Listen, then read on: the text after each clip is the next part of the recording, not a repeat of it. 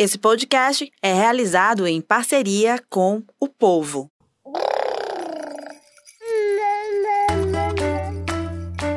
Você ouve agora o MamiCast, o seu podcast de maternidade com informação e leveza.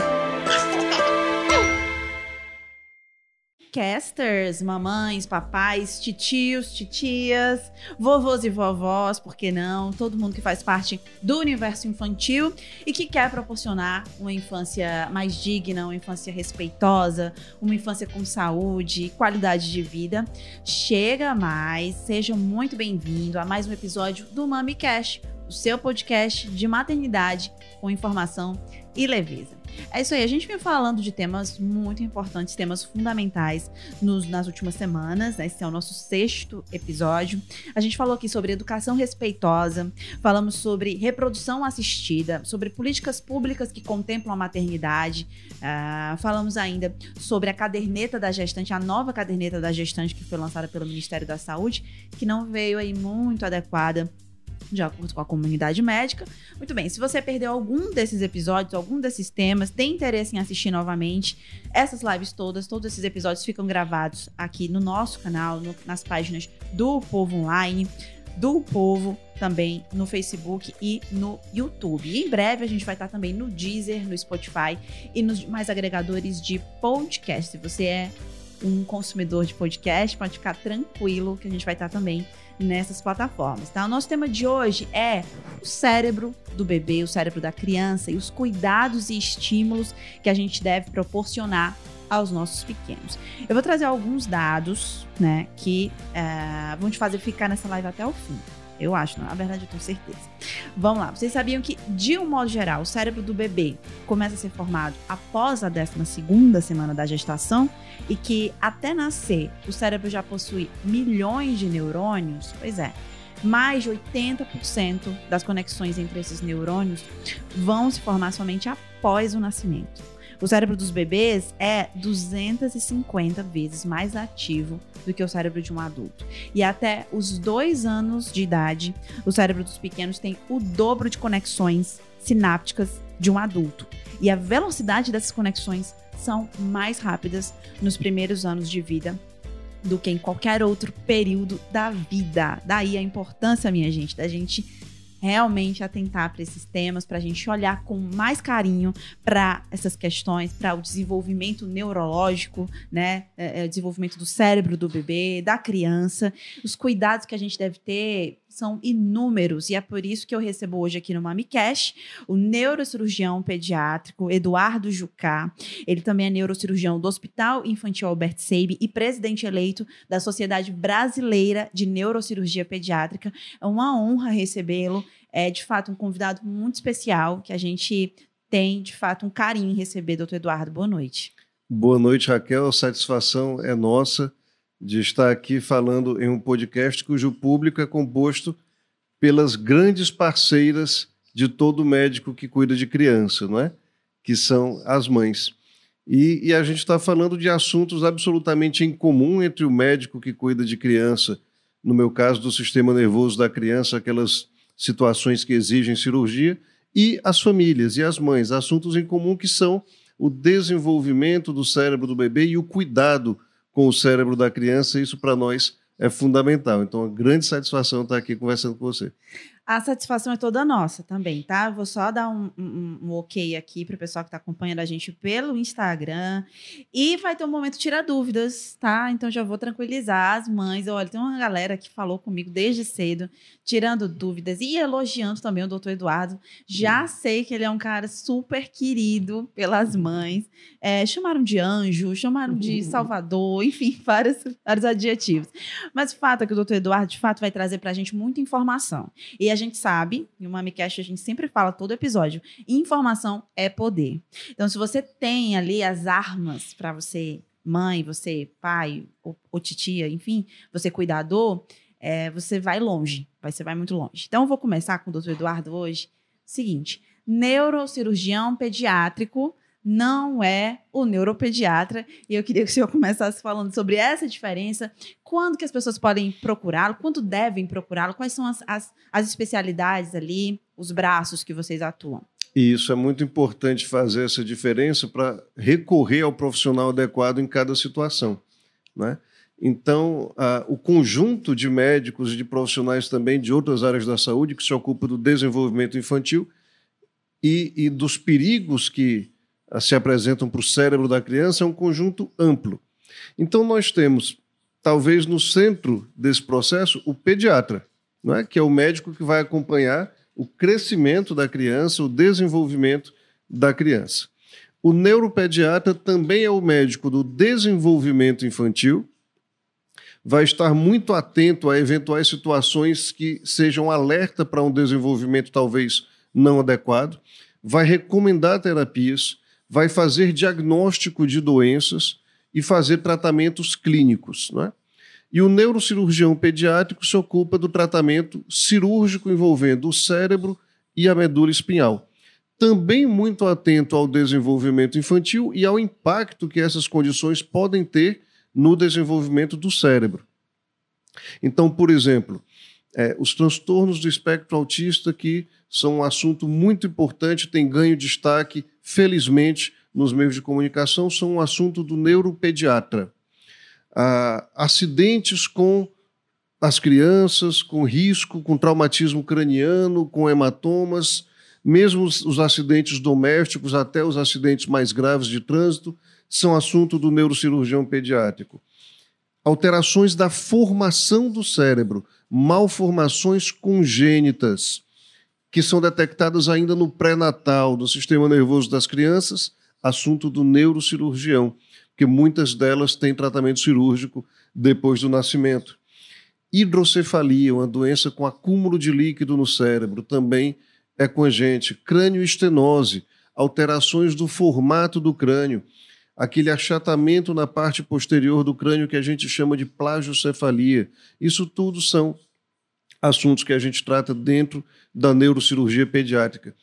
Epilepsia, ela é tratada, o tratamento clínico, o diagnóstico, a avaliação, a condução pelo neuropediatra, porém existem casos de epilepsia que tem tratamento cirúrgico, então é com o neurocirurgião.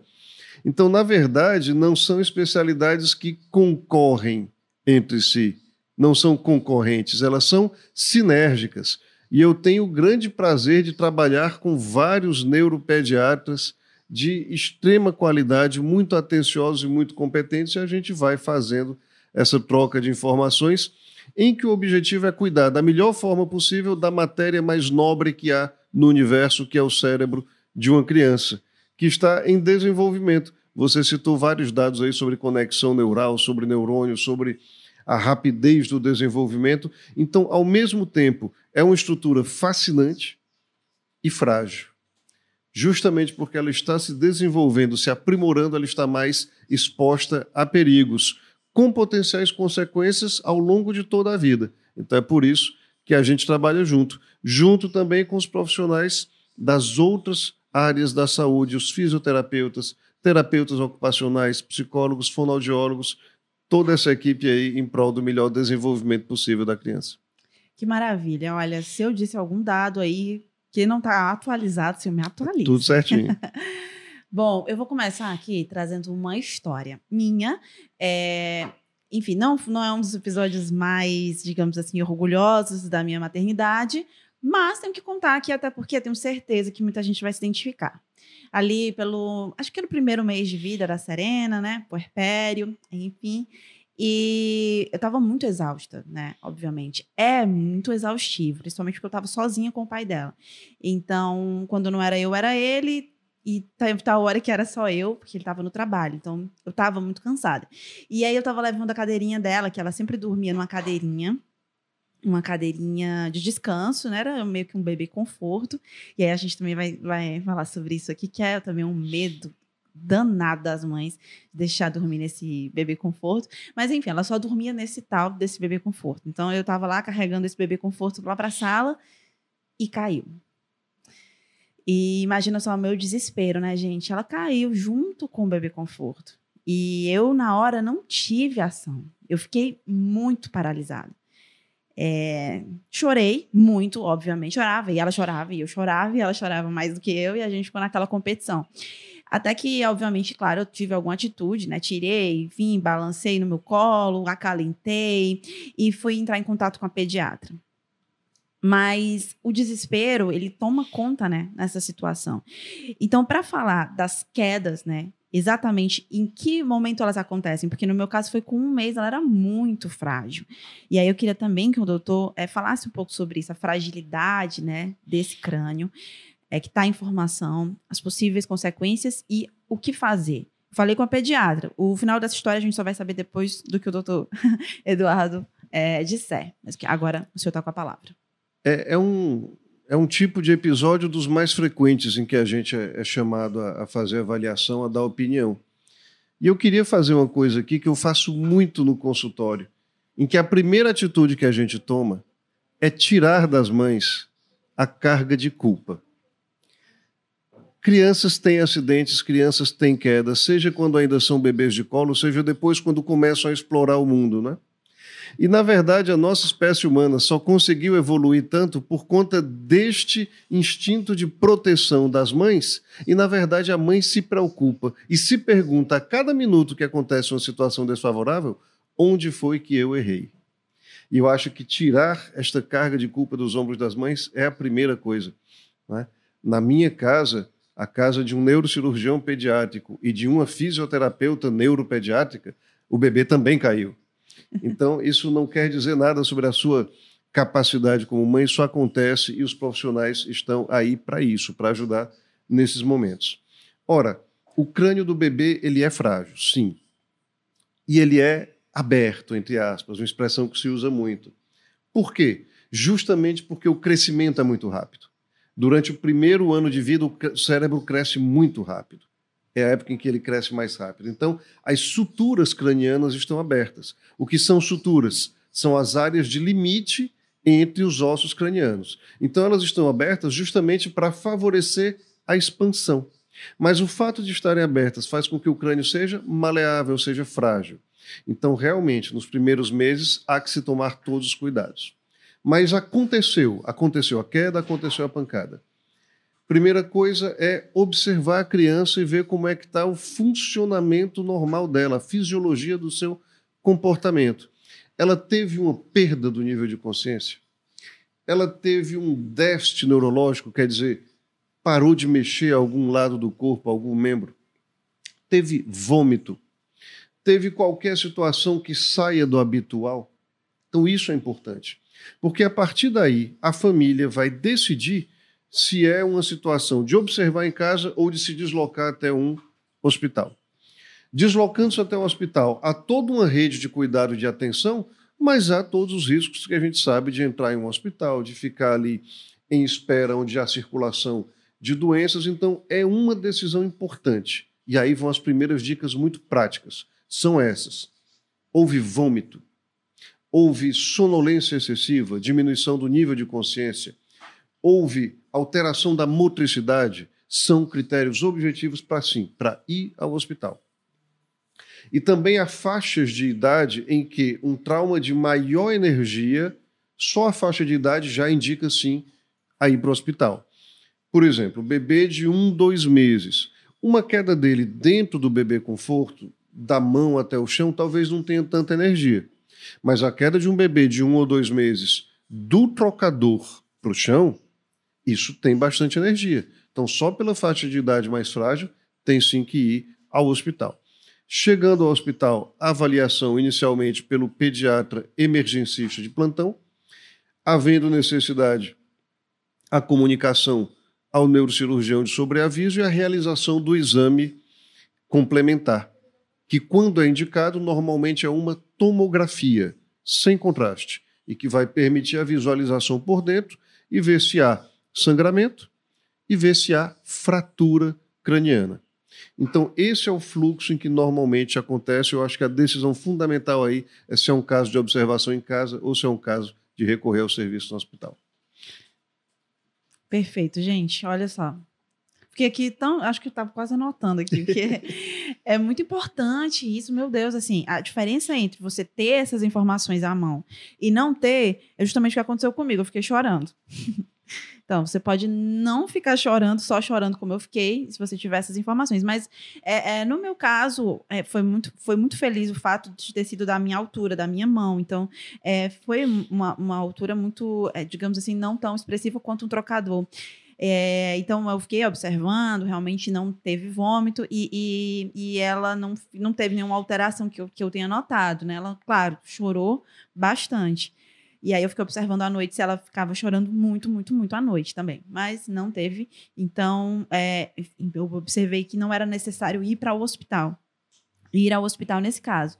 É, mas essas, esses, esse checklist aí é muito bom. A gente vai, vai com certeza é, trazer, vai repercutir isso aqui para as mamães, para quem tiver com RN. Em caso, principalmente, entrevistei ah, no Mama Sapiens, que era o um antigo podcast que eu fazia, a tia Ped, né? A doutora Luciana, que inclusive está com uma bebezinha recém-nascida agora. Um beijo para a doutora Luciana. Muita, muita felicidade e energia positiva para esse momento da vida dela.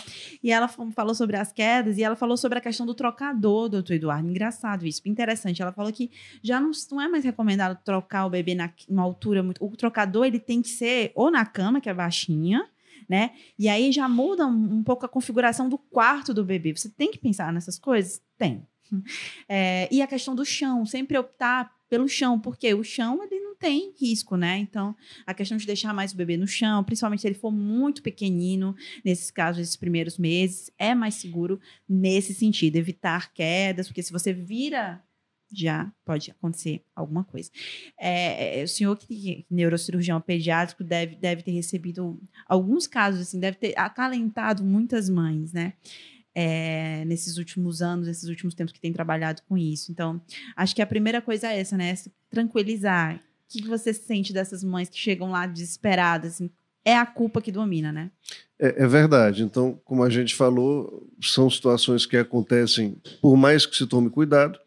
É claro que se vai preparar todo o ambiente. Aproveitar que você falou, mandar um abraço para a Luciana, toda a felicidade do mundo para a bebê dela que acabou de chegar.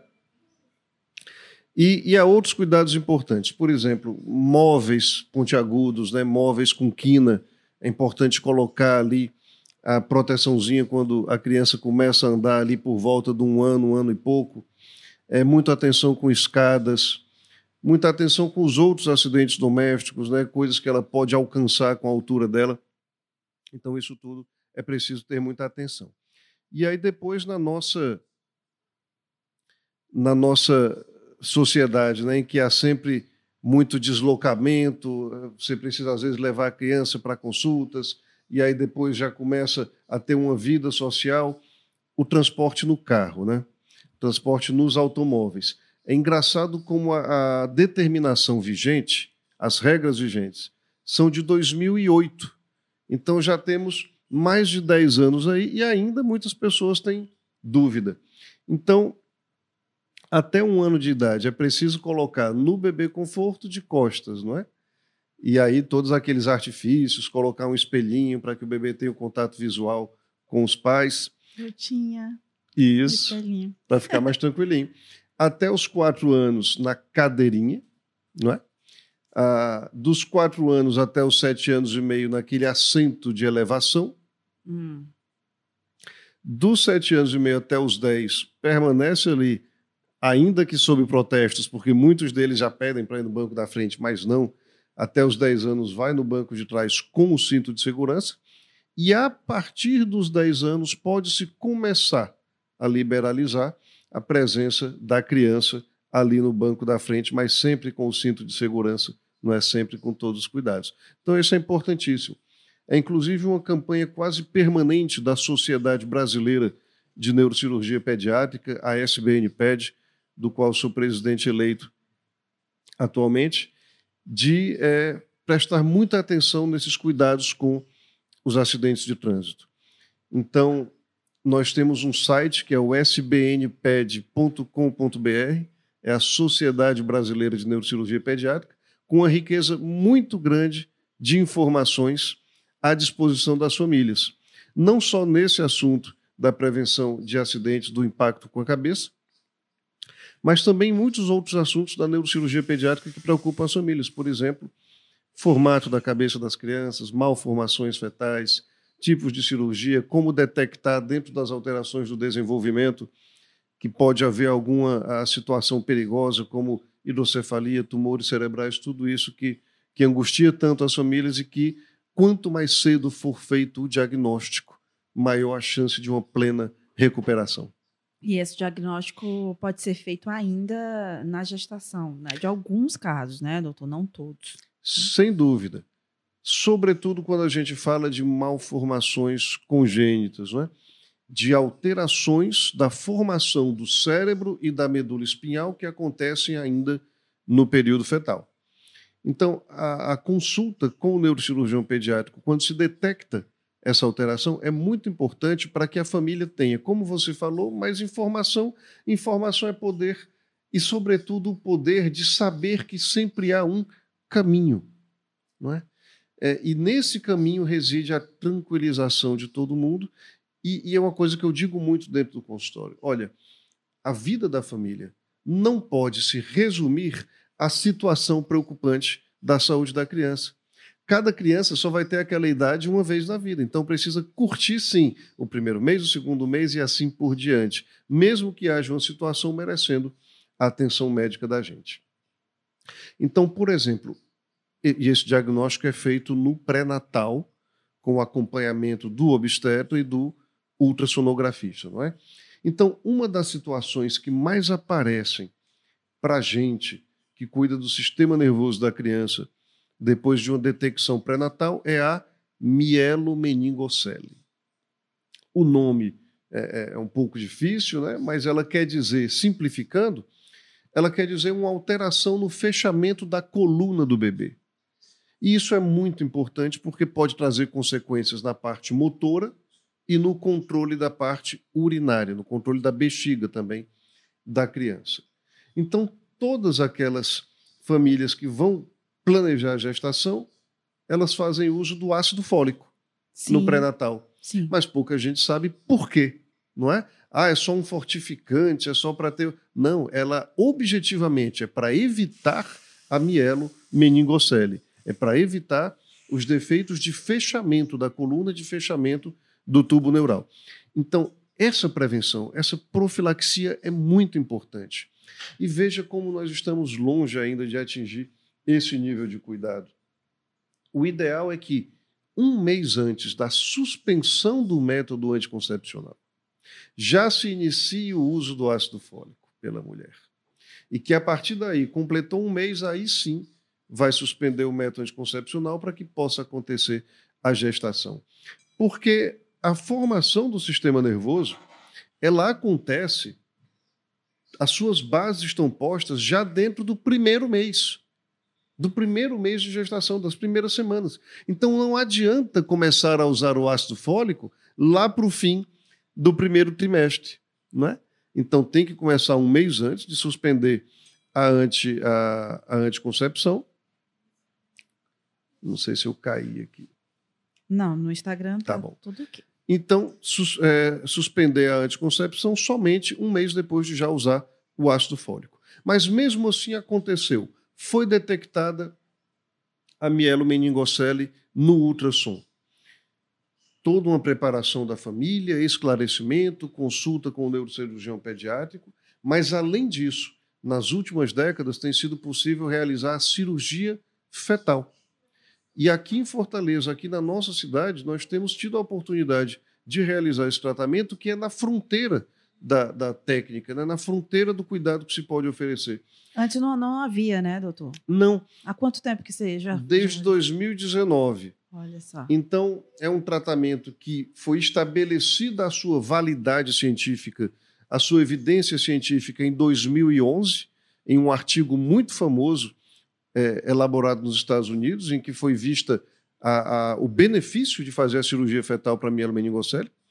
Entrou no Brasil, como a maioria dos tratamentos de ponta entram por São Paulo, pelo Rio de Janeiro, e era restrito aos grandes centros, e até que começou a ser realizado em outras cidades, e em Fortaleza começou em 2019, de uma parceria do grupo de obstetrícia da Maternidade Escola da Universidade Federal do Ceará. Grande abraço aí para os meus amigos professor Erlânio Costa, professor Edson Lucena, o professor Aldo Melo na parte de cirurgia pediátrica e nós como neurocirurgião pediátrico, também uma fantástica equipe de anestesia, Fernanda Castro, Péricles Lucena, e a gente tem podido então colocar a nossa cidade, a nossa região aí no topo, né, do que pode ser oferecido em termos de tratamento fetal com a cirurgia ainda dentro do útero da mãe. Então essa, essa cirurgia é, que antes, eu, eu, lembro bem de conhecer um caso, e foi em 2018, e essa pessoa teve que ir a São Paulo, né, fazer a cirurgia, custava muito caro.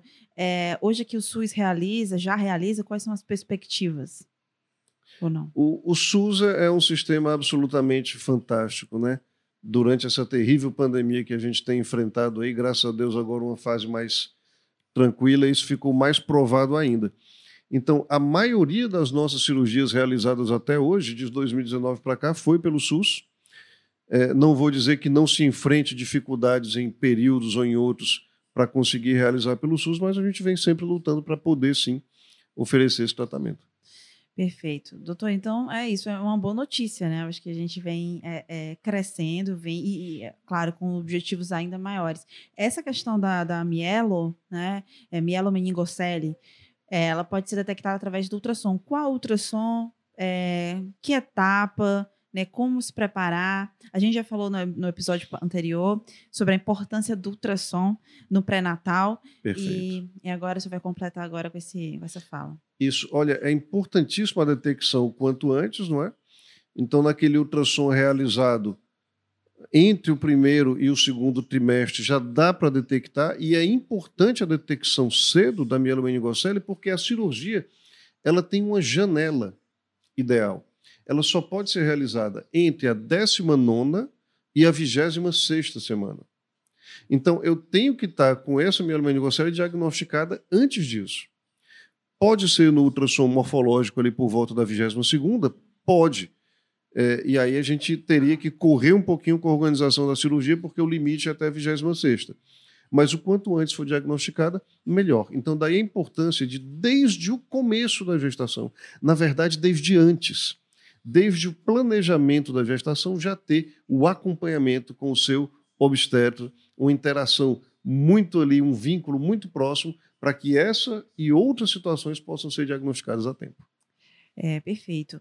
Bom, é, só mencionar, algumas pessoas estão participando aqui com a gente, aqui na live, tá? Vou mencionar, quem quiser também deixar participação, pergunta. Mas muita gente realmente é, dando boa noite, com, é, é, cumprimentando. É, a Kênia Samara está aqui com a gente, a Diana também. É, obrigada pelo elogio, falou que é a melhor live. Então, ótimo, já estamos entre as melhores lives. É, e também o Juan Pablo, ou seja, muito papai também aqui com a gente, tá, gente? Não é só. O doutor Marcos, um beijo pro senhor, ele que vai estar no MamiCast, doutor Marcos Alencar. Importantíssimo. Abraço, Marcos. Vamos fazer aqui, sabe qual o episódio? Muito esperado no MamiCast? Tô grávida. E agora? vai ser, vocês aguardem aí. E a Maria Francisca Valência deixa um recado aqui muito especial também para o senhor. É, ela que é, é, a filhinha dela foi sua paciente, Maria Francisca Valêncio. E, enfim, muita gente participando, vão deixando aí as suas dúvidas, que daqui a pouquinho também dou outra pausa e a gente faz. E o pessoal aqui também no Facebook, tá? Francisca Rita, o Eliseu, é, também o pessoal que tá na live do Povo e da O Povo CBN, a Francisca Rita. Que coisa maravilhosa essa live, olha só, muita gente aqui agradecendo, né? Ou seja, informação é poder. E aí eu vou, vou só voltar aqui um pouquinho na nossa conversa, questão é, do ultrassom, desse diagnóstico, né, dessa relação é, com o obstetra, eu tenho observado, e aí eu não sei se isso é apenas uma observação, mas eu tenho notado que tá, está, eu estou observando o maior número de, de grávidas, de gestantes, que acaba descobrindo a gravidez tardiamente. Certo? Então, assim, lá para o sexto mês, já tem o caso de sexto mês. Então, o que está acontecendo, né? Isso é real? O que, que pode estar contribuindo para isso? É, enfim, realmente há casos em que é difícil de detectar, porque a pessoa continuou tendo ali, claro que isso não é sua área, mas é, dessa parte mesmo de, da importância da detecção, por exemplo, de diagnósticos de fazer ultrassom, aquela grávida que não estava fazendo o pré-natal desde o início, por descobrir a gravidez tardiamente, né? O senhor tem acompanhado isso no consultório? É, na verdade, não chega muito na, no nosso consultório, mais no consultório dos obstetras, mas o que eu posso falar, Raquel, é que isso traz um risco, sim. A gente tem, na questão da formação do cérebro do feto, na, na formação do cérebro do bebê, a gente tem alguns fatores de risco que precisam ser evitados. Então, quanto mais cedo eu detecto a gestação, eu consigo evitar esses fatores de risco. Por exemplo, uso de substâncias durante a gestação são um dos maiores fatores de risco para malformação do cérebro e da medula também, compondo o sistema nervoso. Há algumas medicações que simplesmente não podem ser utilizadas durante a gestação. Deixa eu citar aqui um exemplo. O ácido valproico é uma medicação que, ironicamente, ela serve para um monte de coisa. Enxaqueca, epilepsia, é, transtorno bipolar do humor. E ela não pode ser usada durante a gestação porque tra traz riscos graves de malformação fetal. Entre eles a mielomeningocele, mas também malformação do cérebro. Então, quanto antes eu detectar, se a mãe fizer uso dessa medicação, vai suspender. Álcool durante a gestação. Você sabe qual é a dose segura do uso de álcool na gestação? Não. É zero. Não é? Então, não há consumo seguro de álcool na gestação. É, quem nunca viu nas redes sociais um amigo, um parente, um conhecido brindando, não é? Com bebida alcoólica ali quando recebe o resultado positivo do teste de gravidez. Não, nem nesse momento, tá? Brindar com alguma coisa não alcoólica e deixa para comemorar depois que o bebê tiver nascido porque não há a dose segura. Olha só, só, só interrompendo, senhor, perdão, mas é que eu, na minha gestação, foi em 2018, acompanhei amigas grávidas que diziam que, ah, pode tomar uma taça de vinho por dia. Nossa, é muito. Gente, que sério isso. Isso foi uma recomendação, viu? Do médico. É. Olha é. só que sério. É, o ideal é nenhuma taça durante os nove meses, mas enfim. Ah, por quê? Você vai escolher o tanto de risco que, que você, você, vai assumir. Correr. Exatamente. Então, muito provavelmente, se a gente brincar com estatística, boa parte, ou, ou a maior parte dessas suas amigas tiveram bebês perfeitos.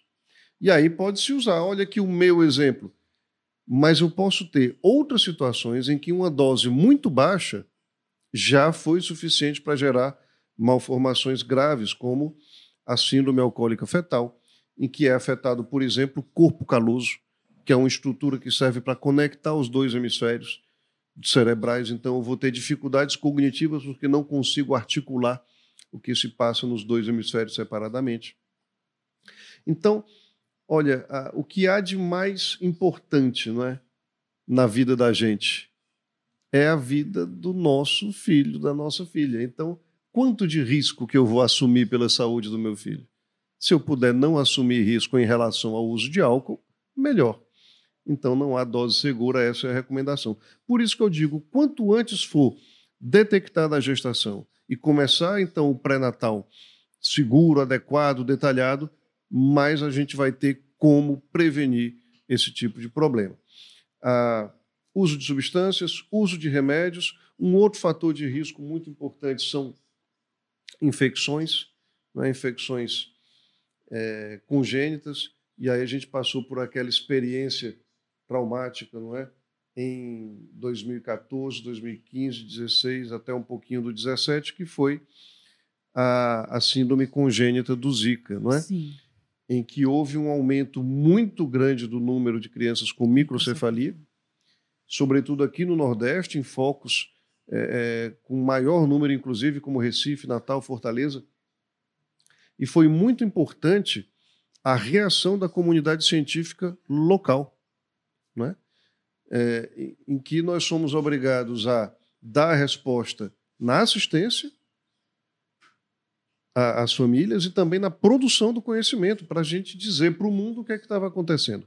Então, obviamente, foi muito necessário contar com a ajuda de experts do exterior, do Brasil, mas a comunidade científica local também teve um desempenho muito importante. Aí eu sou obrigado a citar com muita alegria o nome do Dr. André Pessoa, da doutora Erlane Ribeiro que tomaram a frente desse processo e junto, né, com muitas pessoas aí da área dos cuidados com a criança, atenderam a muitas crianças com a síndrome congênita do Zika e que permanecem precisando de cuidados nas mais diversas áreas.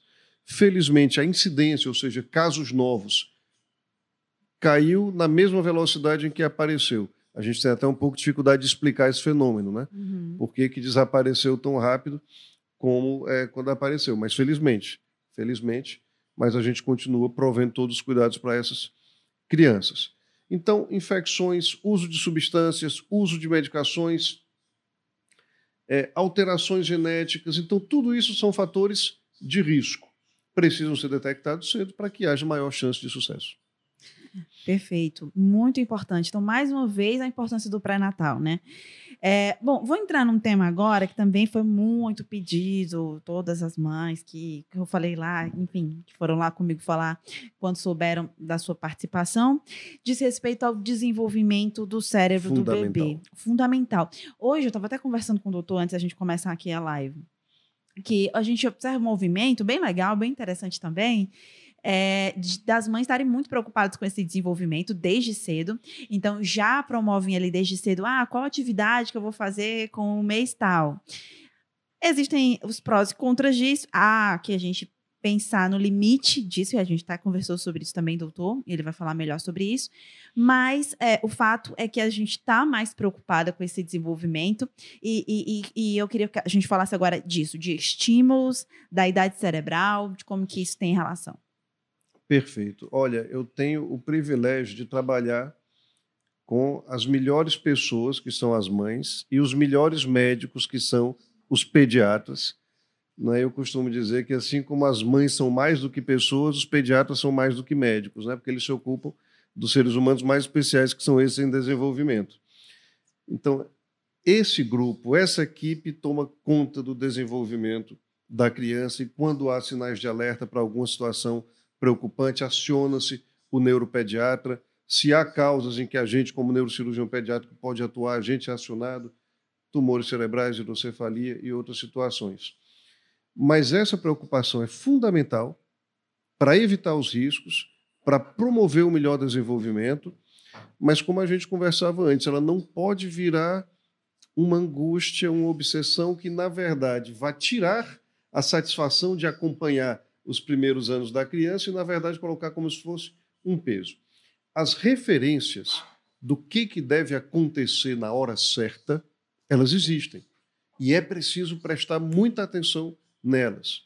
Então, de uma maneira muito ampla, não é ver ali terceiro, quarto mês se o bebê está levantando a cabecinha, se o pescoço está firme. Ali, por volta dos seis meses, se começa a sentar sem apoio ali na vizinhança de completar o primeiro ano, se dá os primeiros passinhos e se solta as primeiras palavrinhas, mas isso não é uma data, isso é uma faixa. De modo que pode acontecer antes, pode acontecer depois, sem que isso represente uma doença, sem que isso represente um atraso. Então, é preciso que a gente atinja na nossa mensagem Raquel, você como comunicadora, a gente como profissional da saúde, essa mensagem de que sim é preciso prestar atenção, mas não levantar um alerta onde ele não existe, se por acaso com seis meses e um dia o meu bebê ainda não estiver sentando sem apoio. Há uma faixa para isso, não é? Mães, acalmem os seus corações. Eu acho que assim, doutor, até eu sei se eu continuar a fala, mas eu vou só fazer uma, uma interrupção aqui, que realmente isso, eu observo muito isso. E, e, e, não que eu não esteja fora disso, também fiquei naquela angústia. Vi o bebezinho da amiga ali no Instagram falando uma sílaba e a minha filha não falava. E aí agora? Pelo amor de Deus, ela tem atraso na fala, vou ter que procurar um médico. Isso gera angústia, isso gera desespero e muitas vezes não. Isso. Né, não o acompanhamento do desenvolvimento da criança não pode virar uma gincana, não é?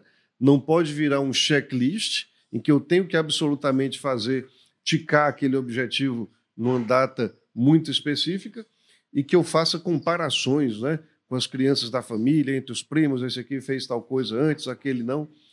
Tem que ser uma coisa tranquila, porque o desenvolvimento precisa desse ambiente de tranquilidade para acontecer. Por outro lado, Se houver sim uma situação de atraso que ultrapasse essa faixa, aí sim levantar o alerta e, e o médico pediatra que faz a puericultura, que é o acompanhamento do desenvolvimento normal, é fundamental para levantar os sinais de alerta, não é?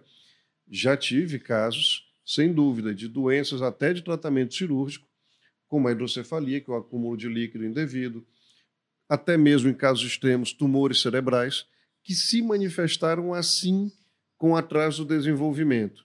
E aí, a importância do alerta levantado pela mãe, pelo pediatra, pelo neuropediatra, o exame de imagem que vem confirmar e o tratamento adequado.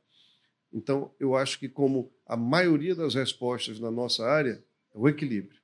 É o equilíbrio de não levantar alertas indevidos com angústia né, desnecessária onde não existe, mas também de não negligenciar situações que possam indicar problemas que possam indicar é, complicações aí no desenvolvimento com causas potencialmente graves subjacentes. Então é sempre o equilíbrio. Perfeito, perfeito. Equilíbrio, essa é a chave. Ontem mesmo estava com a Serena em um ambiente familiar e alguém disse: Ah, mas é, tal fulana, outra criança, estava é, lendo já com quatro anos. E a Serena tem três anos, então ela está longe de ler, obviamente. E aí eu calmei meu coração, que eu já bem tranquila com isso. Então eu disse: ah, mas não sei quando que a Serena vai ler, vou continuar na expectativa, mas ela que vai é, é, me dizer isso, né? Ela que vai, a, ao longo do desenvolvimento dela, ela tem um desenvolvimento próprio. E, e tá ótimo, eu não vou ficar aqui na, agora na corrida para leitura, porque existe a corrida da fala, a corrida dos números, depois a corrida. Não, gente, isso é muito cruel. É, vamos é, relaxar um pouco. É, e tem, tem os marcos, né? Tem o marco. Alguns têm surgido com com mais moda, né, em uma época em outra. Tem a época que está todo mundo preocupado com rolar, tem a época que está todo mundo preocupado com engatinhar. E eu acho que a gente citar exemplos pessoais tira um pouco é, é, da mistificação em torno dessas coisas, não é? Uhum. O Gabriel, meu mais velho, está com nove, faz, faz dez na, no sábado. E quando ele era bebê, ele demorou um pouquinho para rolar, não é? E como assim? Na casa do neurocirurgião pediátrico e de uma fisioterapeuta neuroinfantil. E aí fiquei, eu de um lado da cama, a mãe dele do outro, diz: agora você vai rolar. E o menino para um lado, e o menino para o outro. Eu acho que ele rolou para escapar daquela situação. Né? Então, Muito só para tirar a mistificação de que com a gente não acontece o mesmo. Essa preocupação é natural, é, é uma missão nossa, né? como é, você como comunicador, a gente como profissional, de ir tirando, tirando aí todas as preocupações. E e você falou da questão de ler também, né? Uhum. É uma ansiedade que precisa ser modulada. A, a, faixa do início da leitura é muito ampla. A, Ana Maria, minha mais nova, está com, com sete, e ela começou a ler durante a pandemia, durante a aula online, não é? E aí ela ia lá para a aula online, começava a ler e, e, eventualmente, não por nenhuma qualidade especial, nenhum dom especial, mas foi uma das primeiras a ler da turma, e ela, na aula online, começou a ler e, de repente, a gente começou a receber algumas mensagens no privado das mães da, das coleguinhas da turma. O que, que vocês fizeram? Como é que faz? Eu também quero. Não é assim. Há que se respeitar a individualidade de cada um. Perfeito, olha. É perfeito. Também, às vezes, é, é, presencio tanto de um lado quanto do outro. Eu presencio tanto a, a, mensagem que eu recebo de ah, mas nossa, a Serena é tão é, é enfim, a pessoa desenrolada, né? Tão é, desenvolta, é, tal, tal, tal. E eu tô nesse lado, mas eu também tô no lado de quem já foi ali, olhou o outro bebê e disse: Nossa, mas ele já fala tão bem e a Serena não fala. Então, é isso, né? Buscar o equilíbrio, tentar respeitar o desenvolvimento e ficar alerta, claro, para alguns marcos importantes. Né? Ficar alerta para os marcos importantes. E se a gente quer favorecer o bom desenvolvimento, fugir das armadilhas aí que se colocam no caminho né, do desenvolvimento neurológico da criança. Então, a criança ela precisa explorar o ambiente. É?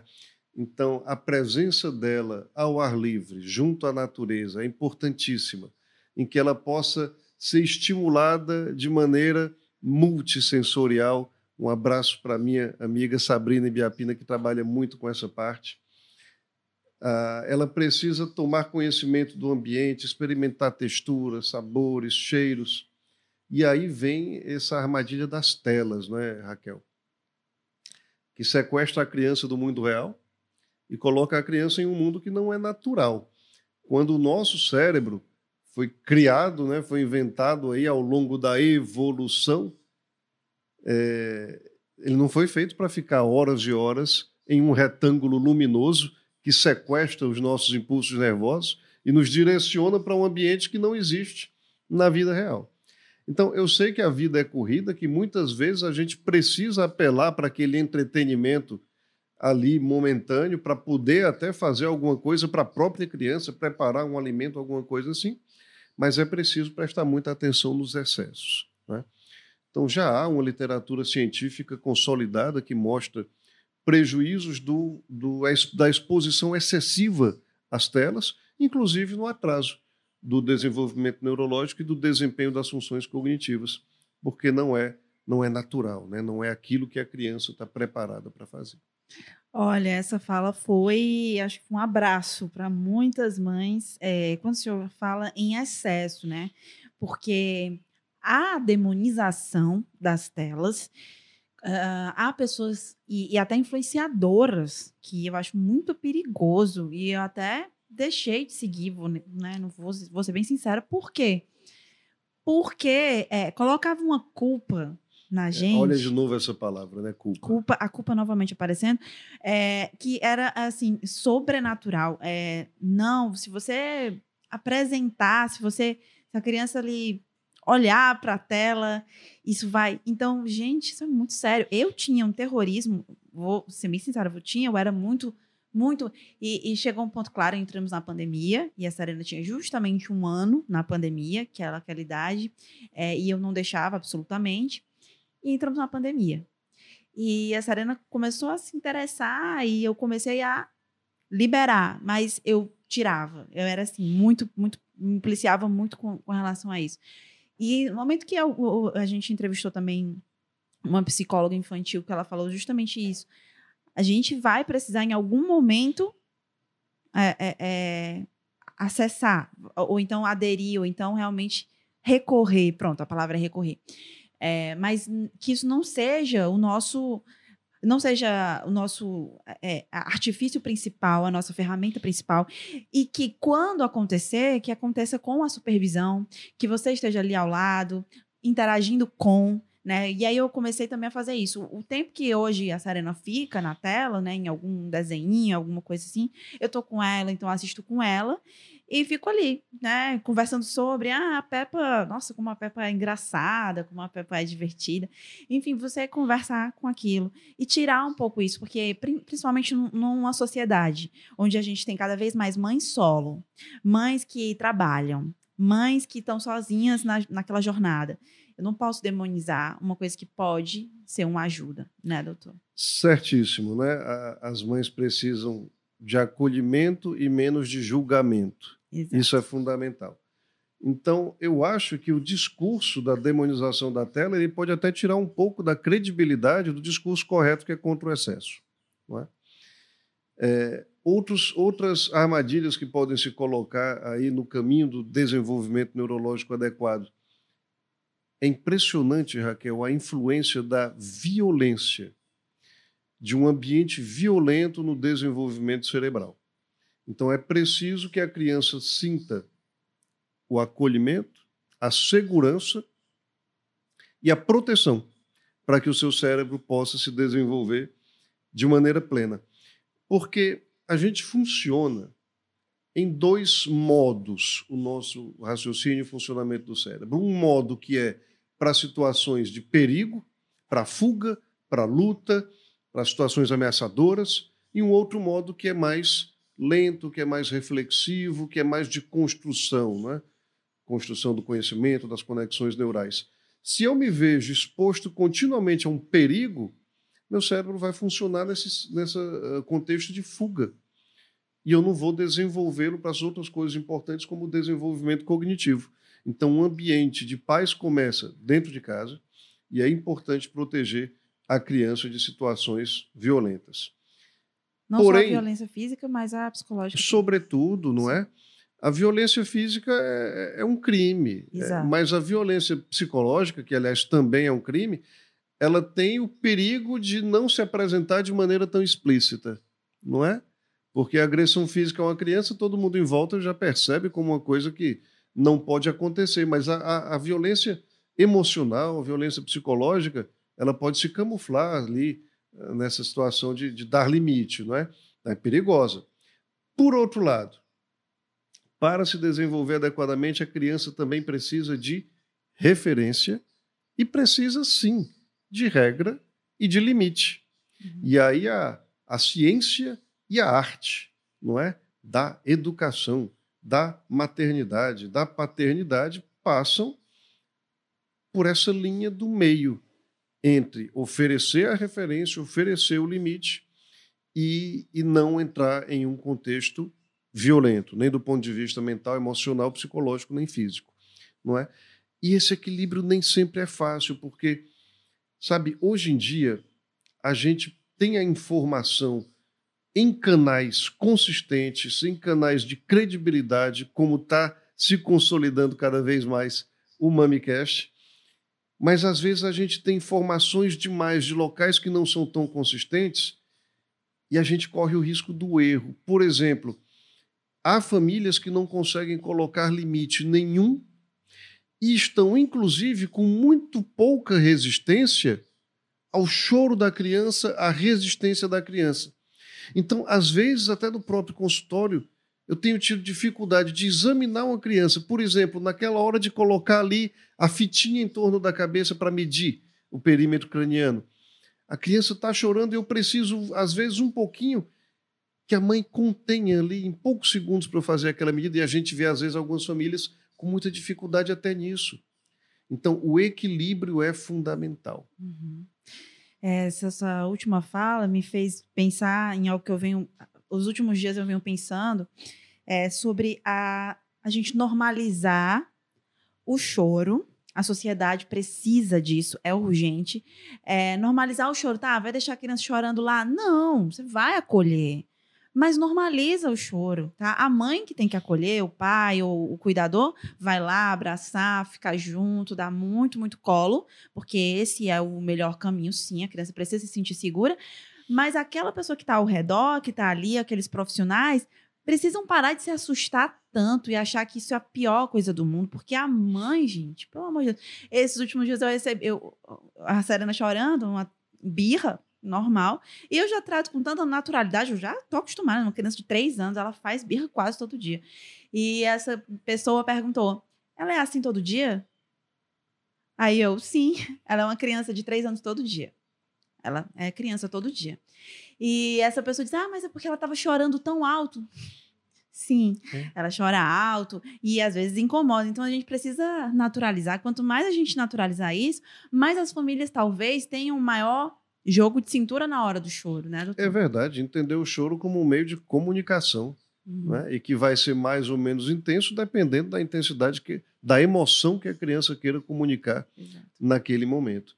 Então, é, é o contrário, né, Raquel? A criança pequenininha que, que não se manifesta, que não chora, que não se expressa, é, ter cuidado que pode ter alguma coisa prejudicando o desenvolvimento dela ali naquele contexto. Então, pode, pelo contrário, a falta do choro pode ser um sinal de alerta. Pois é. Então, é isso, gente. Serena chora, tá? A pessoa, de vez em quando vocês vão ver a Serena chorando por aí. e é normal. E essa semana a gente teve um episódio, né? Vou até mencionar aqui, é, da família real, né? Que o filho, né? Da princesa, tava ali fazendo uma birra e isso virou, é, enfim, todo mundo comentando. E aí as pessoas fizeram, eu, eu li alguns artigos interessantes, gente, deixem essa mãe em paz. A filha da, a- o filho dela estava ali no momento de toda criança, né? Criança pequena, sendo criança pequena, e a gente tem que normalizar. Vou, é, a gente, olha só, como o tempo passa rápido nesse podcast. Não é brincadeira. A pessoa acha que é, nossa, muito tempo. Não é. Eu e o doutor Eduardo, a gente poderia ficar a noite inteira aqui, mas não vamos. Falaria horas sobre esses assuntos que são os que mais agradam a gente aí no, no ponto de vista profissional. Né? E, e uma das, das, também das demandas é muito sobre essa importância do brincar, e eu vou voltar um pouquinho nisso, porque eu estou falando no momento sobre a importância de deixar a criança brincar em um espaço livre. É, às vezes, a gente tem realmente que estar tá orientando ali a brincadeira, comprar o brinquedo X, Y, o brinquedo montessoriano, o brinquedo, é, enfim, X ou Y, como eu disse, mas às vezes é só deixar ela brincar deixar ela escolher a brincadeira, deixar ela dizer como é que, que vai ser, é, sem querer ficar toda hora ali interferindo e dizendo como que vai ser, controlando. Eu me policio muito nisso, porque eu tava percebendo que eu tava fazendo isso com a Serena. Tipo, vez ou outra, é, não, filha, mas é que esse aqui tem que ficar aqui. E ela dizia, por quê? E eu não sabia responder, porque não tem porquê, porque só porque eu queria. Então, né, o brincar livre, né, doutor? a gente entra então num conceito muito importante que é o da neuroplasticidade.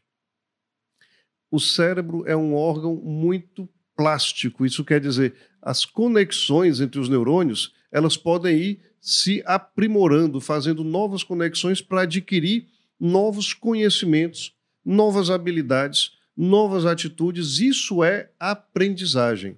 Então, o campo da neuroeducação, da neuroaprendizagem, está muito evoluído e vem justamente de novas experiências que o cérebro vai remodelando e adquirindo. E passa pelo brincar na primeira infância, obviamente.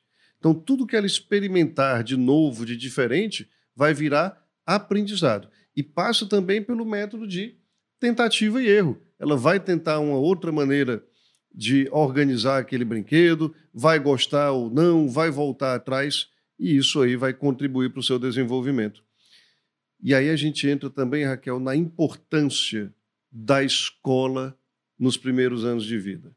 Não Por é? favor, vamos falar sobre isso. Por favor. O papel dos professores e das professoras na educação infantil é primordial e eles deviam ser valorizados como quem, quando recebe os nossos filhos de manhã, vai devolvê-los ao fim do dia com o cérebro diferente do que recebeu.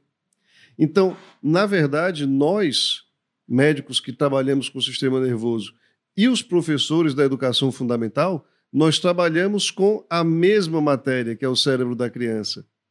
E os professores têm esse papel, então, de oferecer estímulo, de orientar, com os princípios pedagógicos. Isso tudo para promover o melhor desenvolvimento possível. E aí a gente volta para aquele ambiente é, adequado, sem ah, medo, sem ameaça, sem, com, com alegria, com tranquilidade para poder experimentar o mundo em volta e fazer novas conexões. Bacana. A creche, né, que a gente está falando aqui dessa questão da escola, a, muitas mães precisam mesmo colocar no, no berçário por uma questão de estrutura familiar e tinham muita culpa. A gente já está em outra época agora. Acho que hoje está bem mais naturalizado, está bem mais normal. Toda creche tem o seu berçário lá, muito bons, inclusive, uns muito bons. É, e que a gente não deve ter tanto mais tanto medo, tanta culpa. Ah, mas vai deixar tão pequenininho no berçário. Muitas vezes ele pode se desenvolver lá e ter acesso a uma série de estímulos, né, doutor? Que em casa ali talvez ele não tivesse, talvez tivesse, talvez não tivesse. Então, se você é uma mãe nessa situação ou não, pode relaxar seu coraçãozinho, que tá tudo validado aqui. É a nossa live tá quase acabando, infelizmente. Muita gente mandando abraço, seus colegas, doutor, deixa eu ver. A queridíssima doutora Rebeca e a doutora Ticiana Lima. Olha só, Ticiana, que teve aqui também. Rebeca Matos, que a gente falou do ultrassom. Foi sensacional a conversa com ela. E, e com o doutor Zeus, da Maternidade Escola. E a doutora Tiziana também, belíssima, mãe de três. Um beijão para a senhora também. E, doutor Eduardo, queria é, me despedir agradecendo. Acho que a gente conseguiu passear por muitos temas. Por muitos temas, Raquel. Foi muito agradável a nossa conversa. Falar sobre esses assuntos daria horas e horas. É, haveria outros temas, obviamente, mas eu acho que deu para a gente dar aquele start, não é? Para as famílias, aquelas noções aí do que procurar, do que se preocupar e, e também do que não se preocupar, o que é fundamental. Ressaltar que é a matéria mais nobre do universo, o cérebro de uma criança em formação, porque vai definir o futuro como indivíduo e o futuro da nossa sociedade. Então, todo cuidado que a gente tiver com o cérebro de uma criança nos primeiros anos, a gente está contribuindo para uma sociedade melhor no futuro. Muito bem, é isso. Então vamos ter todo carinho, todo cuidado nessa área, vamos nos informar, buscar informação. Eu só de estudar para esse podcast já, enfim, fiquei mais, enfim, mais eu me sinto mais é, segura em várias, várias questões.